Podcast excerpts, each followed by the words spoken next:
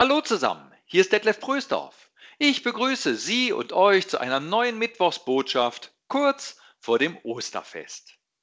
Die Rätsel Gottes sind befriedigender als die Lösungen der Menschen. Dieser Satz stammt von dem Schriftsteller Gilbert Keys Chesterton. Mit Rätseln und Lösungen kannte der sich aus. Er hat die literarische Figur des Father Brown, des Pater Braun geschaffen, der als Geistlicher mit psychologischem Einfühlungsvermögen und durch logische Schlüsse immer wieder die scheinbar mysteriösesten und rätselhaftesten Kriminalfälle löste. Nun ist das, was in der Karwoche und zu Ostern passiert, ja auch irgendwie mysteriös und rätselhaft. Das fängt mit Palmsonntag an. Die Menschen so ist nachzulesen, begrüßen den auf einem Esel nach Jerusalem einziehenden Jesus zunächst wie einen König. Hosianna, rufen sie ihm palmwedelnd zu. Das heißt, rette uns.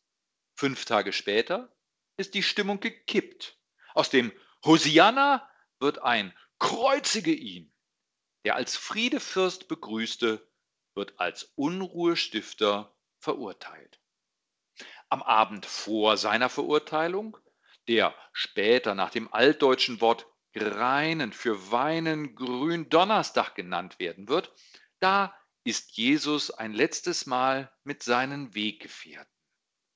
Er hält Gemeinschaft und setzt dabei ein, was wir bis heute feiern, das heilige Abendmahl. Kaum, dass dies vorüber ist, wird der Gottessohn pikanterweise aus den eigenen Reihen verraten. Die Staatsmacht und die Mächtigen machen kurzen Prozess. Es folgen Demütigung, Folter und der sofortige Vollzug der Höchststrafe, der qualvolle Tod am Kreuz.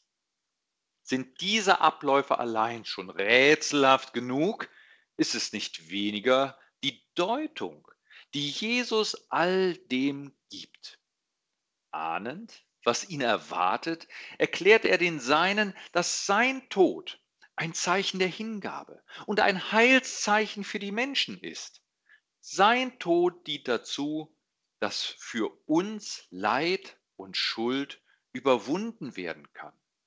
Und wir Menschen, als immer wieder Fehler begehende und uns mit Schuld beladende, uns durch seinen Tod und durch ihn mit Gott versöhnen.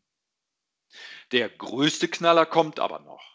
Am dritten Tag danach lässt Gott nämlich seinen gekreuzigten Sohn auferstehen. Gott setzt in diesem seinen Sohn ein Zeichen, dass das Leben in Christus stärker ist als aller uns umgebender Tod. Ich liebe ja diese Formel in der katholischen Kirche, wo der Priester die Gemeinde auffordert, auszusprechen das Geheimnis des Glaubens. Und die Gemeinde antwortet mit einer Stimme, Deinen Tod, o Herr, verkünden wir und deine Auferstehung preisen wir, bis du kommst in Herrlichkeit. Einzug als König, Abendmahl als Gemeinschaftsstifter, Tod und Schuld auf sich Nehmer, Auferstehung als Lebendiger und Lebensspender, wie sich das alles miteinander und zueinander verhält, das lässt sich mit Logik allein nicht erklären. Aber es lässt sich erleben, innerlich und als Gemeinschaft, so dass man daraus Halt und Sinn für sein eigenes Dasein ziehen kann. Und das noch einmal in ganz anderer Weise, als so manches weltliche Sinnangebot uns dies versucht nahezubringen. Chesterton meint, die Rätsel Gottes sind befriedigender als die Lösungen der Menschen. Ob das auch für euch und für Sie stimmt in diesem Frühjahr? Wir feiern auf jeden Fall die Rätsel Gottes in diesen Tagen wieder ganz ausführlich. Gründonnerstagabend um 19 Uhr mit einem Feierabendmahl. Karfreitag morgens um 10 Uhr mit dem Karfreitagsgottesdienst und am Nachmittag um 15 Uhr zur Todesstunde Jesu wird es Passionsmusik zu hören geben.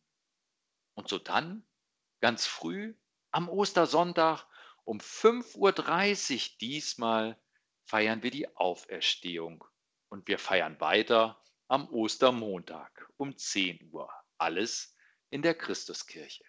Ihr seid herzlich eingeladen, mitzufeiern. Und ob ihr nun da seid oder woanders, allen zusammen ein gesegnetes Osterfest.